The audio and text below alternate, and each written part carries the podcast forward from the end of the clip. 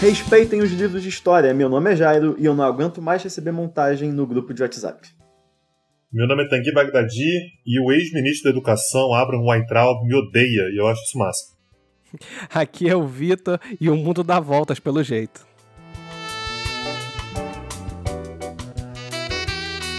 Bom, começar o programa agradecendo a participação do Tanguia. É, aqui é o nosso programa e dizer que a gente vai partir o início da nossa conversa de um tweet do Tanguy que viralizou, inclusive, a página do Quebrando o Tabu retweetou e tal, que foi o que inspirou a nossa ideia de fazer esse programa, que vai ser um programa, entre aspas, um pouquinho mais sério, que você disse o seguinte, é, sabe quando a gente está estudando história e antes de algum acontecimento muito grande, fica se perguntando como deixaram chegar naquele ponto? Então, é tipo agora. E aí eu acho que é legal a gente falar um pouco sobre isso. Primeiro entender por que, que esse momento é agora e o que é esse momento que a gente vê nos livros de história e se faz esse questionamento. Como é que deixaram chegar a esse ponto? Eu não sei, Jarim. É, assim, eu vou tomar liberdade de chamar de Jarim, cara, porque eu te conheço tem bastante tempo, eu sei que é meio não, papo de por tio, favor. né? Mas é, eu, eu não sei como é que a gente chegou nesse ponto passo a passo, né? Mas a gente pode tentar é, imaginar alguns fatores. Eu Acho que a primeira pergunta é, é como é que a gente vê que esse é o momento, né? E a gente consegue perceber que tem alguns momentos que é, antecedem rupturas, porque todo momento de ruptura passa exatamente por uma dificuldade muito grande de diálogo é, entre diferentes setores da sociedade. Toda sociedade, claro que tem seus grupos mais extremados né, em diferentes momentos, mesmo em momentos de maior estabilidade, você tem determinados grupos que é, se mostram menos propensos ao diálogo. O problema é quando esses grupos que estão menos propensos ao diálogo, eles se tornam mainstream, eles se tornam o, padrão, eles se tornam é, grupos, grupos mais poderosos, grupos que ganham muito com é, a ruptura, ganham muito com a, a, a, a, falta de diálogo. E o que a gente tem visto hoje é exatamente isso. A gente tem é, um governo que basicamente ele se sustenta por meio da discórdia, né? por meio da, da, da, da, da ruptura, por meio do, do, do choque. Né? É, é, é, o que sustenta esse governo. Basta a gente ver que eu, eu tenho a impressão que a gente tem, desde o início do ano passado, dois, três escândalos por dia, é, duas, três coisas muito bizarras por dia. E no início a gente imaginava que pudesse ser uma questão basicamente de, sei lá, de falha de coordenação, falha de é, entendimento sobre as coisas, e atualmente eu estou plenamente convencido de que não, que na verdade é, é, esse governo ele somente consegue é, avançar por meio do, do, do confronto. E aí as outras forças sociais têm poucas opções, ou elas aceitam, e aí se torna uma imposição por parte daquele que está disposto a ir mais longe, ou então elas entram em confronto junto. Né? E o que a gente tem visto, na verdade, é uma sociedade que é, algumas partes dela têm se levantado contra os absurdos do governo atual. É, na ciência política, nas relações internacionais também, só para contextualizar, né, eu sou professor de relações internacionais, a gente tem um negócio chamado de dilema de segurança. Né? Isso é mais para as relações internacionais mesmo. E o dilema de segurança diz que é, assim, os atores estão dispostos a irem mais longe do que os outros. E se você deixar os outros atores irem mais longe que você, você perdeu. Então, qual é a tendência da sociedade? Uma sociedade internacional, por exemplo, é que todo mundo precisa se proteger. Todo mundo sobe mais o tom. Se todo mundo subir muito o tom, não tem como dar certo. Assim, tem que ter algum, algum fator que desarma essa tensão. E esse fator que desarma a tensão, muitas vezes, ele pode ser o uso de violência, ele pode ser uma quebra institucional, mas algum, a gente chega num determinado ponto no qual o nível de tensão se torna insuportável. Então, por isso que eu fiz esse tweet, né? Que eu não, imaginei que fosse é, dar uma repercussão tão grande assim. Mas a, a ideia é exatamente essa, que a gente está vendo um ponto no qual simplesmente não tem diálogo, não tem como ter diálogo, e nenhuma das partes está afim de ceder, e em parte a gente olha para a racionalidade de cada um deles, a gente percebe que realmente não vai ter concessão. É, você falou que um dos fatores que pode causar essa ruptura é a violência, né? Eu acho que algo que dificulta muito o diálogo é que um, um dos grupos, ele, na verdade, ele enxerga a violência é, como algo benéfico. Pelo menos é o, o meu entendimento. Assim. Eu vejo uma é, glorificação, muitas vezes, da violência e de atos violentos como se fosse positivo. Então, eu, para mim é difícil enxergar que um ato violento cause ruptura, pelo menos nessa parte é, de quem está discutindo ali, né? Quem está conversa, é, vamos dizer assim, quem está naquele meio de discordância. Pois é, mas aí como é, como é que a gente reage, né? Porque sim, eu, eu concordo com você. Tem, tem um lado que é, glorifica o uso da violência e é, uma, coisa, uma coisa que eu tenho, tenho me esforçado para fazer é tentar entender qual é a lógica do lado de lá, né? Porque, assim, não são pessoas que vieram de Marte, né? São pessoas que estavam aqui esse tempo todo, são pessoas que estudaram comigo, são pessoas que vocês conhecem, são pessoas que estavam no nosso cotidiano. O, o que, que aconteceu, assim? Como é que a gente chegou nesse ponto?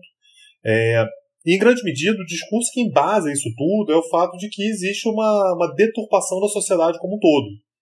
E é, o ponto de cansaço que, que, que as pessoas sentem né, isso é construído constantemente, a gente vê essa construção constantemente, é de que é, a via democrática, a via do diálogo e tal, sempre foi falada, mas isso é o politicamente correto e isso não deu certo. E aí, é, é, é esse o ponto que me enlouquece um pouco do ponto de vista conceitual, porque se associa isso tudo como se fosse a esquerda, como se fosse o comunismo, como se fossem coisas que não têm absolutamente nada a ver com isso, são categorias completamente diferentes, mas é, associa-se tudo que se viu que deu errado na sociedade a questões como, por exemplo, o posicionamento político. Então, a, a solução que, esse, que esses grupos encontram é basicamente a ruptura física, né? quase que a eliminação física, a ideia de que é, as pessoas que defendem aquilo que aconteceu até agora, elas são cúmplices, elas querem que a sociedade esteja ruim.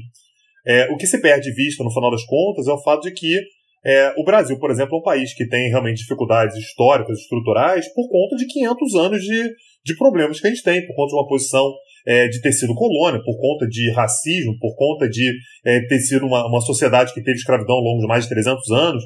Isso não é apenas o fato de o PT ter governado o Brasil ao longo de, sei lá, 13, 14 anos eu ouvi você falar e eu pensei muito numa questão de governos cíclicos, né? Então a gente tem, a gente teve no mundo inteiro, é, na minha visão, né? Acho que você pode me consertar se estiver falando besteira, governos mais para a esquerda. É, então você teve o Obama, por exemplo, nos Estados Unidos, que para o estadunidense era um cara de esquerda, né? É, e aí você teve uma repercussão e veio o Trump, que é um cara de direita, extrema-direita. E isso aconteceu no Brasil também. Então você teve o PT durante muitos anos e, como resposta, você teve o Bolsonaro agora. Só que isso, para mim, tem um, um problema que é a banalização dos conceitos ensinados e adquiridos ao longo do tempo do que é direita e esquerda. Tem aquela, aquele clichê de a propaganda contra a esquerda, né? Então, o medo da esquerda. Mas a maioria das pessoas que eu vejo repercutindo isso não sabem o que, que é, por exemplo, o comunismo, o que, que é o capitalismo. É só aquilo lá, ah, você é um esquerdopata. Mas o que, que é ser de esquerda? Vezes, usa como xingamento, na verdade, o que para mim é só a maneira como a pessoa acredita que é melhor você governamentar, ou enfim, se baseia naquele pensamento. Via de regra, é, a direita é aquela que considera. E aqui eu já vou me posicionar, tá? Eu, eu, eu, puxo mais para a esquerda, não tenho nenhuma dúvida disso. Mas eu, vou, eu, tento ser equilibrado nessa visão pelo seguinte: a esquerda, ela, via de regra, considera que o indivíduo só consegue boas condições de vida se a sociedade estiver bem. Então a gente começa pela sociedade. E o indivíduo é um resultado disso. Ah, a esquerda não liga para o indivíduo. Ela liga. É, é, assim, eu estou falando do ponto de vista teórico, tá? Eu não estou olhando para associar, ah, porque em Cuba até hoje os indivíduos. Não estou falando sobre isso. Eu estou falando sobre é, conceitualmente. Você olha primeiro para a sociedade, você conserta a sociedade e depois você vai para o indivíduo. A direita ela faz o caminho contrário. Ela considera que a sociedade ela é um reflexo da liberdade das boas condições que os indivíduos têm. Então, são caminhos diferentes. Você pode pegar isso, eu, eu acho que eu consigo com isso aplicar a qualquer sistema que tem por aí. Por exemplo, a União Soviética. Pensa na teoria marxista. Tá? É, o Marx, o, o, ponto dele é, é, a primeira coisa que a gente tem que fazer é nacionalizar a economia, porque a gente tem que acabar com as classes sociais. Por que, que a gente tem que acabar com as classes sociais? Porque as classes sociais elas dão uma prevalência para determinados indivíduos sobre os outros. Aí eu acabo com propriedade privada, eu acabo, portanto, com a, com a diferença é, que, que, que, eles chamam da acumulação primitiva, né? Tem um determinado momento no qual tem pessoas que têm mais do que outros e que diabo que aconteceu, por que uma tem mais do que a outra. A gente acaba com isso, a gente volta ponto zero. o, o, o objetivo do comunismo, quando a gente fala assim, o comunismo, o comunismo, é o momento no qual você tem a abolição do Estado. Olha que loucura. A gente fala assim, ah, o comunismo quer Estado grande. O, o fim do comunismo é a abolição do Estado. Não, precisa de mais Estado, porque assim, agora que a sociedade já não tem mais desigualdade, eu posso dar liberdade para o indivíduo. O indivíduo vai conseguir utilizar a sociedade sem se impor sobre os demais. A direita vai falar o contrário. Aí a direita, a gente pode pegar desde a direita conservadora, como Burke, até uma direita liberal, que é a direita que vem, por exemplo, da, dos ideais iluministas do Kant, né? que considera que a primeira coisa que você tem que dar é liberdade do indivíduo. Dá liberdade para ele. E o que, que vai acontecer naturalmente? Por meio de uma série de coisas, por meio da natureza humana, é uma natureza humana é, é, é, é mais benévola, né? mais, mais racional, é, por meio da liberdade de mercado, mas a, a, a, sociedade ela vai se organizar de modo que a sociedade toda esteja é, mais harmônica e todo mundo vai ser beneficiado. Aí aquela ideia né, de que o individualismo ele é positivo para a sociedade. É? Quanto mais individualista você for, melhor para a sociedade. Aí você pensa, por exemplo, no regime nazista, é? que é de direita, né? não tem nenhuma dúvida disso. Como é, como é que é, ele pensa isso? Ele pensa que o indivíduo que tem que ser valorizado não é um indivíduo qualquer, é um indivíduo ariano. A partir do momento em que todos os indivíduos arianos tiverem sua particularidade, sua liberdade, seu carro, suas armas, seu tudo, a sociedade alemã ela vai funcionar melhor. Então, repara que você passa do indivíduo para chegar até a sociedade. São caminhos diferentes. É, se quiser pensar numa outra, uma outra chave para pensar nisso, pensa nos direitos humanos, por exemplo. Tanto a direita quanto a esquerda são favoráveis aos direitos, assim, podem ser favoráveis aos direitos, pode, podem ignorar também, tá? Mas o, o que eu estava querendo dizer com, com, com, essa questão dos direitos humanos é que o bloco capitalista, é, ele valoriza mais, por exemplo, os direitos civis e políticos, né? Então, o direito de representação, o direito de votar e tal. Porque considera que a partir do momento que eu cumpro os direitos individuais, os direitos são garantidos ao indivíduo, os direitos coletivos serão garantidos. Direitos coletivos como saúde, educação, é, é, trabalho, previdência. É, repara que o bloco comunista, por exemplo, advogava o contrário, que primeiro tem que garantir saúde, educação, emprego, previdência é, é, para todo mundo. E depois, com isso, depois que todo mundo tiver acesso a isso, eu consigo chegar e oferecer, por exemplo, é, liberdade de imprensa, liberdades individuais, liberdade de ir e vir, liberdade de, de voto. Então, porque, ah, pô, ninguém vota na União Soviética, mas é, o, o, discurso conceitual da União Soviética sabe que isso não ia acontecer, tá? Mas o discurso conceitual da esquerda é, calma, não tá na hora ainda. Depois vai ter voto, mas agora, primeiro a gente tem que acabar com, com as classes sociais. Eu vou é, propor uma coisa aqui que é o seguinte: é, a gente dá um passo um pouco para trás e voltar numa coisa que o Tanguy falou sobre a gente a definição assim o nazismo foi de direita né é, que isso para mim é uma coisa muito básica de escola ensinado e que eu de uns dois anos para cá eu comecei a ver pessoas questionando e na minha cabeça isso não fazia sentido nenhum, né? Por que, que você está questionando algo nesse nível? Então, quando você tem um candidato que ele fala assim, a esquerda ela é do mal, né? obviamente que ele não fala assim, mas ele passa essa mensagem, você vê pessoas da, que estudaram com a gente acreditando nisso, e isso me, isso me traz um conflito de, ok, eu tenho essa ideia de que nem todo mundo consegue chegar a, a, esse conhecimento e por isso ela pode cair nesse discurso. Mas as pessoas que também tiveram esse ensinamento e sabem o que é Marx acreditam nessas ideias passadas.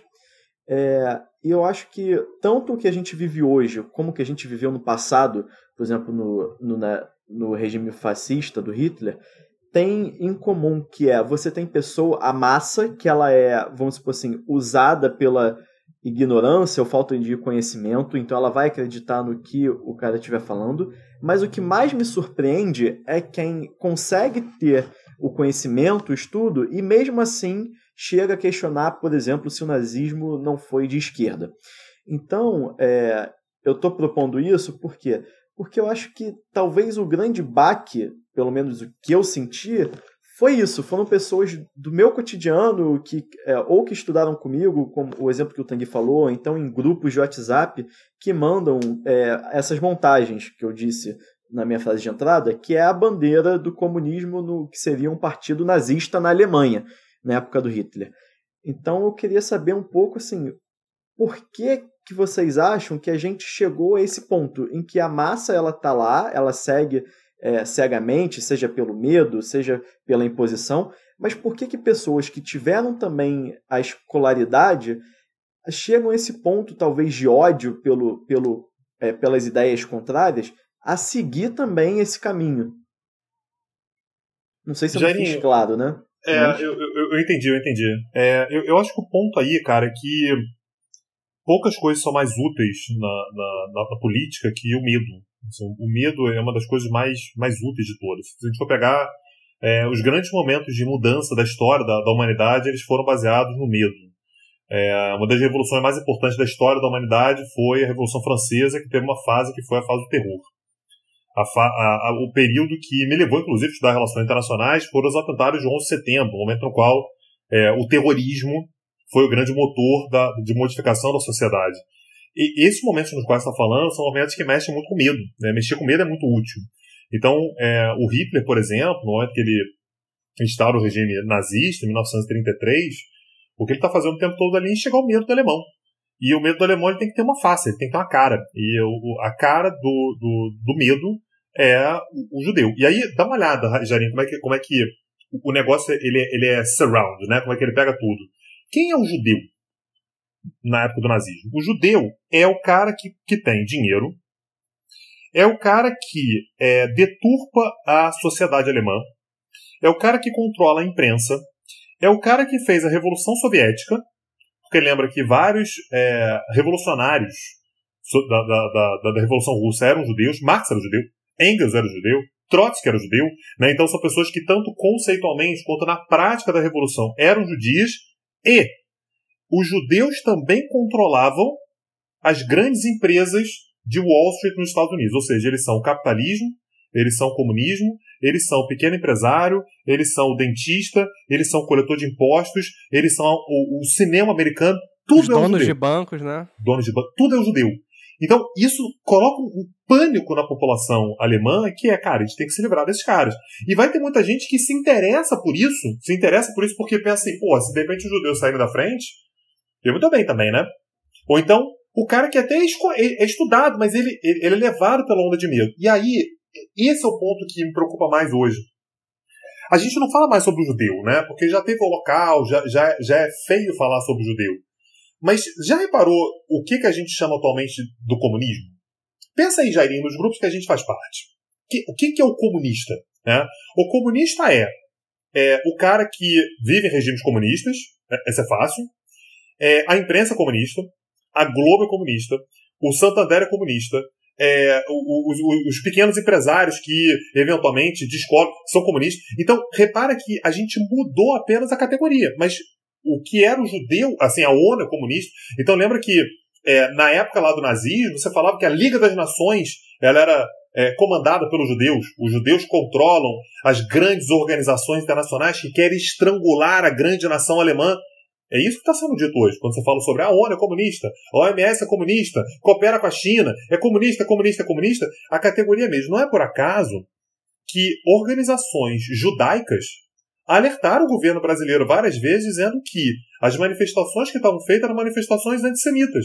É óbvio que vai ter gente que vai falar assim, e, e eu acredito sinceramente que teve gente que não entendeu. Falou assim, gente, mas como antissemita? Eu não falei de judeu. Eu, inclusive, vou para a manifestação e na manifestação tem lá a bandeira de Israel. É antissemita pelo fato de que o que a gente está vendo hoje é a, a, a, a, restauração de um medo que era do judeu lá de trás. E que, naturalmente, os judeus que conhecem a história olham e falam assim: porra, isso aqui já foi usado contra a gente, hein? Isso aqui a gente sabe o que, que é. Não é você tem um slogan do governo que é o trabalho, como é que é? O, o, o, o trabalho e não sei o que, não sei o que, nos libertará. O trabalho, a verdade, não sei o que, nos libertará. Você tira ele do meio e tá lá. O Alvin, aquele vídeo bizarro, bizarro do Alvin, né? É, usando o discurso do Goebbels, porra, né? Você, você tem algumas referências são muito nítidas então, é, como, é, como é que eu chego nessa explicação, o Jairinha? O ponto é que tudo isso é uma instrumentalização do medo. Quando você é, é, sente medo, e, e, o medo coletivo ele é, ele é um grande motor para isso tudo acontecer, é, isso acontece. E aí, assim, eu não estou dizendo que isso é uma, uma exclusividade da, da, direita, não. A esquerda usou medo muitas muitas vezes também. A União Soviética se valia do medo constantemente para fazer o que bem entendesse. Mas o medo é extremamente útil e o medo é capaz de nos tornar irracionais. Eu achei interessante uma coisa. Eu, eu imaginava que, que a face né, do, dos comunistas, como você falou, seriam aqueles que ameaçavam a ordem. Mas pelo que você disse, é como se, na verdade, é aqueles que ditam a ordem, né? São as grandes, as grandes empresas, Isso, os. isso, Não, na verdade isso. você falou os pequenos, né? E não, mas eh, se você for pegar a Santander, por exemplo, é uma grande empresa. É, Se for pegar, é verdade. Assim, é. no momento, no é. momento A que a Globo. Coca-Cola, por exemplo, é, no momento que a Coca-Cola faz uma propaganda com, é, é, por exemplo, com combate à homofobia, essa galera diz que a Coca-Cola se rendeu ao politicamente correto. Politicamente correto é comunista. Então, o comunista é todo aquele que me incomoda. E o ponto é que a gente tem uma inversão. A inversão é, o comunista não é o Black Bloc. O Black Bloc também é. Mas não é, não é ele que me incomoda. O que me incomoda é a grande estrutura que impede que as pessoas exerçam sua liberdade. Lembra o Weintraub, desses dias agora, foi embora e o discurso dele foi liberdade acima de tudo. Porque o que eles estão, construindo é nós estamos lutando por você que tem medo dessa sociedade maluca que está aí ao redor, que é uma sociedade violenta, uma sociedade que tem tráfico de drogas, que tem violência com- é, é, é, contra as crianças e tal, e tem uma galera que acha que está certo, que tem que ser assim mesmo, que tem que defender bandido, e nós estamos aqui para garantir a sua liberdade. Agora, para eu poder garantir a sua liberdade, eu preciso que você esteja com medo. Se você não tiver com medo, eu, eu não te dou autorização para você me defender. Então, a lógica é a, a- a instrumentalização do medo. E o ponto que é fundamental, e aí o Jairim perguntou lá no início, né? Como é que a gente sabe que a gente está num momento de ruptura? É porque isso não é utilizado o tempo todo. Várias vezes você tenta utilizar o medo e a sociedade simplesmente dá de ombros. Só que tem vezes que a sociedade compra o medo. né? E, e tem momentos propícios para isso. E aí a gente pode, inclusive, olhar historicamente para que momentos são esses. São momentos que vêm logo depois de crise. Então, assim, o nazismo surge lá em 1933, depois de uma crise de 29. É, essa, essa nova direita, essa é, a que a gente chama de alt-right, né, essa direita alternativa, ela surge depois da crise de 2008, que é um momento no qual muita gente perde emprego, você tem medo com relação ao seu futuro, você não sabe se vai conseguir pagar as contas, né? Então, isso tudo gera um medo com relação a todo mundo que é, é, é, é- é apto a tirar aquilo que você tem, aquilo que, que, que você estima. Tá? Então, esse foi um medo que a sociedade europeia, por exemplo, sentiu na década de 30 e que a sociedade brasileira sente agora. Então, é, o, o- o ponto aqui é que a crise de 2008 ela, ela reitera al- alguns medos que a gente, né, que a sociedade de uma forma geral tem, que é se ela vai conseguir pagar as contas, você tem, você tem o crescimento, né, o surgimento ou a intensificação de um sentimento de insegurança. E esse é o sentimento de insegurança que foi utilizado, né, que você alimenta o medo lá na década de 30, porque você tem uma crise em 29, e ao longo da década de 30 as pessoas estão preocupadas com a sociedade, elas estão preocupadas com quem é que pode tirar mais coisas dela, uma sociedade que já considera que perdeu muito. Isso é, é, é retomado com a crise de 2008, que é uma crise também que vai alimentar inseguranças, desemprego, empobrecimento, é, de, de, de, formas variadas, e portanto você tem uma sociedade que está mais permeável ao medo. Acho que até a nível de psicologia social desestruturou muito a sociedade, a crise de 2008, né? Sim, muito, muito. Porque a- as pessoas elas estão muito temerosas com relação ao seu, ao seu futuro. Tá? E aí qualquer, é, qualquer um, qualquer ator que minimamente ameaça aquilo que eu considero que é meu de direito, eu estou disposto a sacrificar. Então, se a esquerda vem e me diz que as minhas práticas elas são, por exemplo, é, homofóbicas, o que eu quero dizer é que eu tenho o direito de ser homofóbico. Não é homofobia, é uma piadinha, você não vai me tirar mais isso. Né? Então, é, é, repara que isso, isso casa com o comportamento que as pessoas que têm é, é, essas inclinações mais é, extremas, né, como a gente tem visto hoje, têm tem, tem aderido. Só deixando claro, existem pessoas da direita que são razoáveis, que, com quem você conversa, com quem você dialoga, que acham que os direitos humanos têm que ser preservados.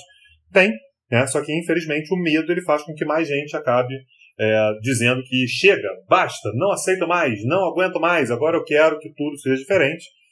E muitas vezes, para fazer tudo diferente de uma, de uma só vez, você tem que é, erodir a democracia, porque democracia é um negócio lento mesmo. Democracia é devagar. Democracia é ter que ouvir todo mundo, é todo mundo junto. É mais complicado mesmo. Isso para mim é, se tornou atualmente uma inversão de valores na minha cabeça. Por dar o exemplo, por exemplo, da fake news, que é assim: a gente, você disse nessa coisa de a gente está lutando por vocês, que é a gente está lutando para defender a fake news para que você possa compartilhar a sua notícia. Então a gente não quer que tenha é, algum órgão que fiscalize que seja fake news as notícias para que você tenha voz na mídia. Só que na verdade isso para mim é uma loucura porque o que o cara a CPI ou seja o que for contra fake news é exatamente porque tem gente compartilhando informações falsas. E aí a galera que está compartilhando essas informações está defendendo que todas as informações devem ser compartilhadas e que essa galera que está, na verdade, lutando pela gente que é contra a desinformação.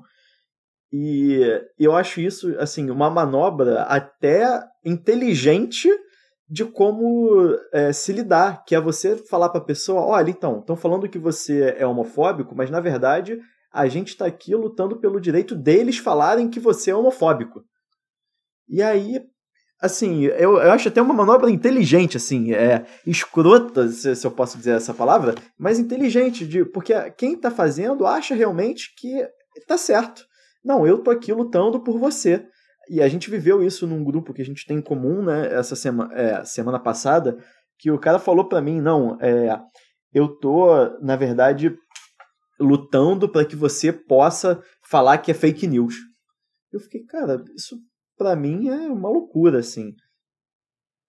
Pois é, é eu, eu tô lendo nesse momento a biografia do Napoleão, Napoleão Bonaparte. E aí tem, tem uma passagem que, que me chamou muita atenção e, e me levou muito a refletir sobre o momento atual. Foi o momento no qual Napoleão invadiu a Rússia. Essa parte a gente já sabe, né? Ele se fudeu lá porque o inverno é um pouquinho mais frio do que ele estava imaginando e, e, ele foi derrotado. E basicamente ele teve a primeira grande derrota dele, ele teve que voltar assim, farrapos, né? um exército completamente desmontado, desmotivado, desmobilizado, gente morrendo de frio, gente morrendo de fome e tal. No momento que ele cruza a fronteira é, da Rússia, então ele, ele sai da Rússia, ele descobre que chegou uma informação em Paris de que Napoleão estava morto e que um cara chamado Millet tomou poder, é, ou, ou tentou tomar o poder. Dá uma olhada como é que a fake news é um negócio extremamente antigo, né? É, é, é um negócio muito antigo. Eu tava ouvindo outro podcast, que eu, que eu adoro, aliás, um podcast chamado Vira Casacos. É, eu já participei algumas vezes, enfim, então se, se o pessoal do Vira Casacos também me ouvindo aí, um abraço para eles. E aí, é, foi, foi lá, eu, infelizmente eu não vou lembrar o nome dela, tá? Mas, mas uma, uma pessoa que estuda exatamente esses movimentos, inclusive fake news, enfim, os movimentos da, da extrema-direita atual, e a análise que ela fez sobre as fake news é que um dos momentos que a gente teve mais fake news na história foi quando o Gutenberg, lá no século XVI, eu acho, é, inventou a, a, a, imprensa. Né? Então, ou seja, a gente começou a, a, fazer livro com uma velocidade maior. Antes, os livros eram basicamente manuscritos, né? feito um por um. Você tinha uma, uma prensa que era uma prensa que é, é, não dava agilidade. A partir do momento que você começa a ter uma grande disseminação de informações por meio de livros, você começa a ter uma quantidade inacreditável de fake news, uma quantidade inacreditável de pessoas dizendo que, ah, mas eu entendo a sociedade de forma diferente, eu vou escrever o livro que eu bem entender, porque aquilo leva uma grande difusão de informações que você não tem como verificar se são certas ou não. Antes, a informação ela passava basicamente pelos padres. E os padres é que faziam esse controle. Não tem mais padre intermediando. O momento que a gente está vendo hoje talvez seja o segundo momento é, desde Gutenberg né, que isso acontece que é o fato de que a rede social ela dá uma velocidade gigantesca que qualquer imbecil pode falar o que bem entender e dizer que está no direito de, mesmo que a, a, a notícia seja falsa, ela seja ouvida. Aí você tem uma questão que é, notícia falsa não é notícia, né? Notícia falsa é história, notícia falsa é historinha, notícia falsa é, é, é invenção. Você pode ter sua própria opinião, você só não pode ter seus próprios fatos. Agora, isso é uma questão prática, que é como é que você resolve isso? Como é que você faz para limitar isso? Então, é, quem está escutando agora, a gente falando do medo e está correlacionando os eventos históricos, a gente falou muito do nazismo, é, deve estar tá pensando, bom, então eu vou me esconder no quarto porque já já vem a guerra, né? Porque se, tá, se a gente está nessa preliminar aí, o próximo passo é a da merda. E aí, na verdade, eu queria fazer um trabalho aqui de é, como é que a gente, nesse nível que nós estamos hoje, de ódio e de é, como é que posso dizer, de nervos à flor da pele, né, falando de uma maneira bem banal, como é que nesse estado a gente consegue desacelerar esse processo, se a gente já viveu isso, de a gente estar tá com a população, acredito que já, a gente já tenha vivido, de estar tá a população é, nesse estado tão caótico, a prestes de ter um colapso e a gente conseguir frear esse sentimento? Como é que a gente pode, olhando para a sociedade hoje, somente no Brasil, né, que é onde a gente está inserido, frear isso e trazer um pouco de calma para essa discussão? É, a gente ainda é a maioria, tá, Jairinho? É, das pessoas que desejam frear isso. A questão é que muitas vezes a gente, sendo maioria, é, não consegue ter um discurso uno em, é, em, torno de algo que é muito importante. Porque é, quando é que a gente vai se unir? Quando a gente realmente considerar que a democracia está em risco. Não é que a gente considera, pô, a democracia está em risco, beleza. Tem um risco, ponto. Esse risco existe. É, a gente vai unir desde a da, da, da, da centro-direita, a direita razoável, de uma direita liberal, pode ser uma direita mais conservadora, mas não golpista, né, não fascista, a centro-esquerda, a esquerda. É, é, essa galera vai se unir. Né? Essa, essa galera vai é, ver que existe algo em comum. Né? Vai sentir que tem uma agenda comum. E aí, qual, qual, o risco que a gente corre? É o fato de que, no momento que você está é, introduzindo pautas fascistas, né, que eu não tenho nenhuma dúvida de que uma parte desse governo é quase abertamente fascista, você tem algumas cenourinhas que você dá para parte da sociedade. Então você coloca, por exemplo, o ministro da, da, da Economia que é liberal. E aí você segura uma parte. É, é, é, é que nem tática de futebol. Você segura um, um, lateral. Porque assim, alguém poderia ajudar lá no apoio, que é o, a galera da, do, do Novo, os liberais e tal, que eu faço assim, não, pera lá. Porra, não, não tem ameaça à democracia. Tá lá, o Guedes tá fazendo um trabalho lá que eu sempre achei que tinha que ser feito. Eu falo assim, meu amigo, mas tem uma democracia em risco. O cara fala assim, porra, mas é quando chega na minha vez de ter um ministro liberal lá, que vai ter as pautas que eu gosto, a gente vai lá e vai tirar o cara, vai fazer alguma coisa contra ele? Não, eu acho que agora ele tem que ficar. Então, isso acaba partindo a, a, a, a fatia, que é grande, razoável da sociedade. Então, como é que a gente para isso? A gente para isso com diálogo. A gente para o fascismo, que é a, o, o, não diálogo, que é o atropelo, que é a violência, que é o medo, né? A gente para isso com diálogo e com coragem, né? Tem, tem, tem que ser uma sociedade corajosa para unir partes muito diferentes, para unir partes que discordam entre si. Eu discordo de um monte de gente por aí e estaria plenamente disposto a, a me juntar em, em, em, em, discurso, em diálogo com as pessoas, é, em prol da manutenção de uma, de uma democracia. Principalmente que a democracia é um negócio que é, é lento de fazer e é rápido de acabar. E se acabar, se ela for é, é, desgastada, né, se ela ficar é, capenga, né, se ela deixar de funcionar, até reconstruir de novo é mais um processo muito, muito lento. Então eu torço para que isso não aconteça. Eu ia perguntar, que eu fiquei em dúvida, você diz um diálogo assim, com a sociedade, ou um diálogo entre um, um grupo é, com proficiência é, voltado para a sociedade? Eu fiquei com essa dúvida. Não, é, é o que eu digo é um diálogo é, dentro da sociedade diferentes setores da sociedade, diferentes grupos políticos da sociedade, é, pessoas que pensam diferentes e têm uma série de discordâncias com relação a uma série de pontos, mas que precisam perceber que há, um, há algo maior a ser, a ser conquistado, né? Você tem, você tem uma questão que é a defesa da democracia, que é algo sério a ser conquistado. Então, é, a, a, história mostra pra gente que. Eu, eu vou, pegar, vou, vou, pegar mais uma vez o exemplo prático. Né? Eu acabei de falar sobre por exemplo, um governo com inclinações claramente fascistas, mas que coloca um, um liberal é, no Ministério da Economia. Eu não considero que o Guedes seja um fascista, tá? Considero. Eu, eu, eu consigo dialogar com o Guedes. Eu discordo dele muitas coisas, mas eu consigo olhar para uma série de coisas que o Guedes faz e falar assim, pô, eu entendo qual é a lógica disso. Por que, que ele fez isso? Eu, eu saquei. Eu entendo quais são os benefícios que isso traz, muito embora eu acho que os malefícios possam ser maiores. Mas ao fazer isso, né, ao colocar um cara como esse, é, ele traz uma, uma galera liberal, liberal para o seu lado. Então, é, foi isso que aconteceu, por exemplo, na década de 30. Então, se a nossa referência é a Segunda Guerra Mundial, na década de 30, o Hitler também tinha um discurso como esse. Né? O Hitler teve um discurso que era de trazer a centro-direita para o seu lado. Por quê? Porque alimentou na centro-direita a desconfiança com relação à esquerda. Falou centro-direita. Eu sou da direita, direitona, extrema-direita. Beleza. Você prefere alguém cujo nome é direita ou você prefere alguém da esquerda? A centro-direita ela vai ficar dividida. Ela vai falar assim, pô, realmente a esquerda não, não gosta da esquerda. Então vai pro meu lado. Se o Bolsonaro tivesse disputado as eleições sem o Guedes, ele teria perdido uma quantidade inacreditável de votos que normalmente seria do PSDB. normalmente seria lá do, do, do, do qualquer candidato do PSDB colocasse lá.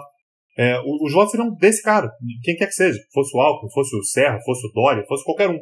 Só que no momento que você coloca um ministro liberal, você anula uma alternativa democrática é, da direita. Porque a direita ela sabe ser democrática também. Mas no momento que você coloca um cara liberal, você junta dois. Aí você junta dois eleitorados.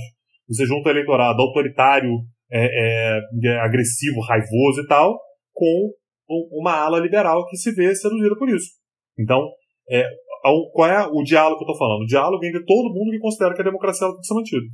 Eu acho que é, antes de eu te fazer a pergunta de um milhão de dólares, se, que o que você acha se a gente está mais perto de uma ruptura democrática ou de uma conversa entre as partes, é, eu trazer uma visão minha que eu acho que essa esse extremismo perdeu um pouco de força, pelo menos nessa, nessa centro-direita, com os terríveis eventos recentes, que foi a pandemia, que foi a galera vivenciando isso, esse pessoal que tem um pouco mais de consciência, sair dessa área mais extrema e conseguiu olhar para o Bolsonaro e falar assim: pô, peraí, esse cara ele realmente não é, é, não bate muito bem, né? Eu tive exemplos muito próximos meus, principalmente das pessoas que trabalham na área de medicina ou em hospitais, que eram a favor do Bolsonaro e a partir disso, de um, de um exemplo prático e vivido, e falando, olha, realmente talvez esse cara não não não bate tão bem, não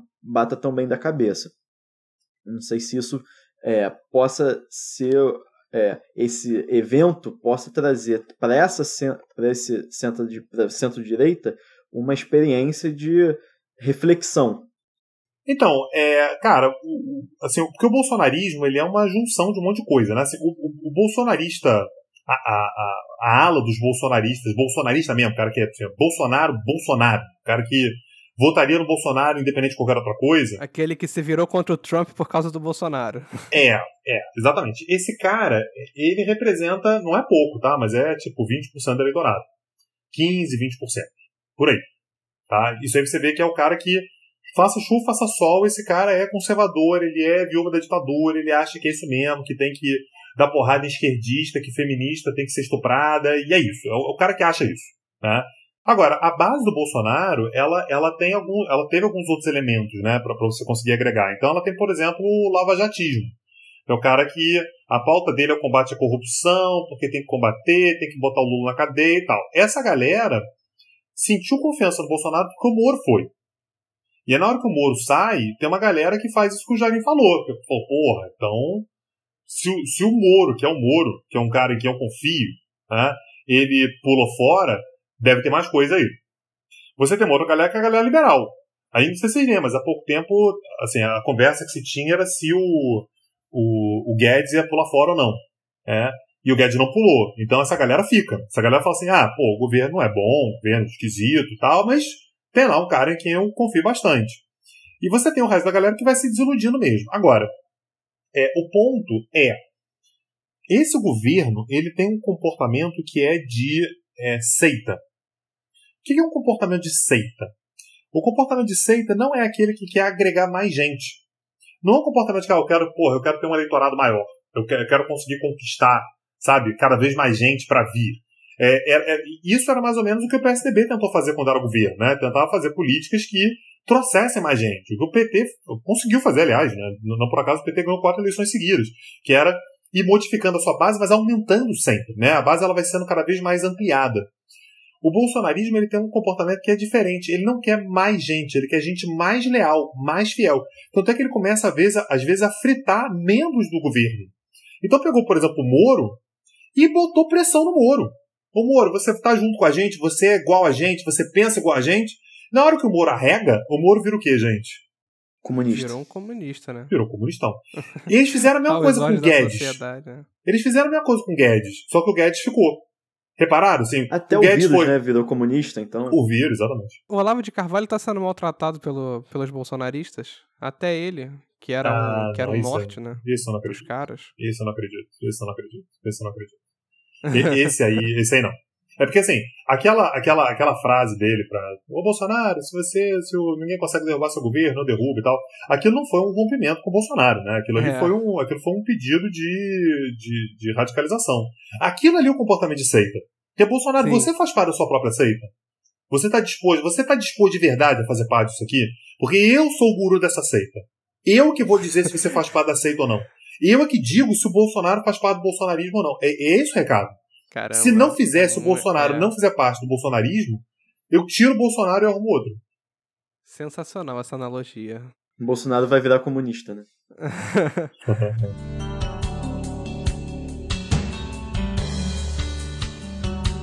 Eu acho que voltar então, fazer aquela a pergunta de, de um milhão de dólares, né? Assim, que é o que vocês acham? Se a gente.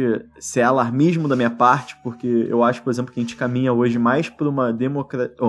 para uma quebra de democracia do que para uma conversa. Então eu queria um pouco da opinião de vocês, assim, o que, que vocês acham vendo é, a posição do governo, vendo essa, como o Tanguy falou, essa seita, a galera cada vez mais infame, cada vez mais é, ac- acreditando naquilo. Pois é, eu, eu acredito cada vez menos na capacidade desses, desses caras de fazer alguma coisa mais séria, porque. Ah, cara, a, a última semana foi uma semana impressionante, assim. Quando você vê que o cara que é o operador de um esquema lá de rachadinha estava escondido na casa do advogado do presidente. Tipo, ele podia estar na casa de outras 208 milhões de pessoas, ele estava na casa do advogado do presidente. E ele não sabia, né? O advogado do presidente não sabia que ele estava lá. Porra, cara, é- assim, é- sabe, é um, é um nível de amadorismo. Esses caras estão sendo engolidos pelo Centrão. Eles estão sendo engolidos pelo Centrão. O Centrão vai comer esses caras com areia. Porque não tem como, esses caras são muito amadores. Então, assim, tem um risco? Tem. Tem um risco, tem. Mas eu acho que tem gente muito mais capaz de ser filho da puta do que esses caras têm de ser filho da puta. Porque, assim, eles são muito, mas falta uma certa capacidade. Então, assim, eu, eu não sei, tá? Mas é, eu, eu acho que eles estão se desmontando tanto, se desmoronando tanto, que daqui a pouco o Bolsonaro vai ser uma rainha na Inglaterra, se tentar alguma coisa, ele, ele vai acabar sendo tirado e tal, porque. Será que o Centrão vai comer o Bolsonaro pelos ministérios? Ah, já tá comendo, né? Já tá comendo. já- Assim, os carros já estão sendo distribuídos. O Weintraub saiu. Vamos ver quem, é que vai- quem, quem que ele vai colocar no, no lugar do Weintraub. Mas o fato é que nesse momento a gente tem três ministérios vagos. É. É só Saúde, educação e justiça. Saúde, educação. Sabe, sabe propaganda eleitoral?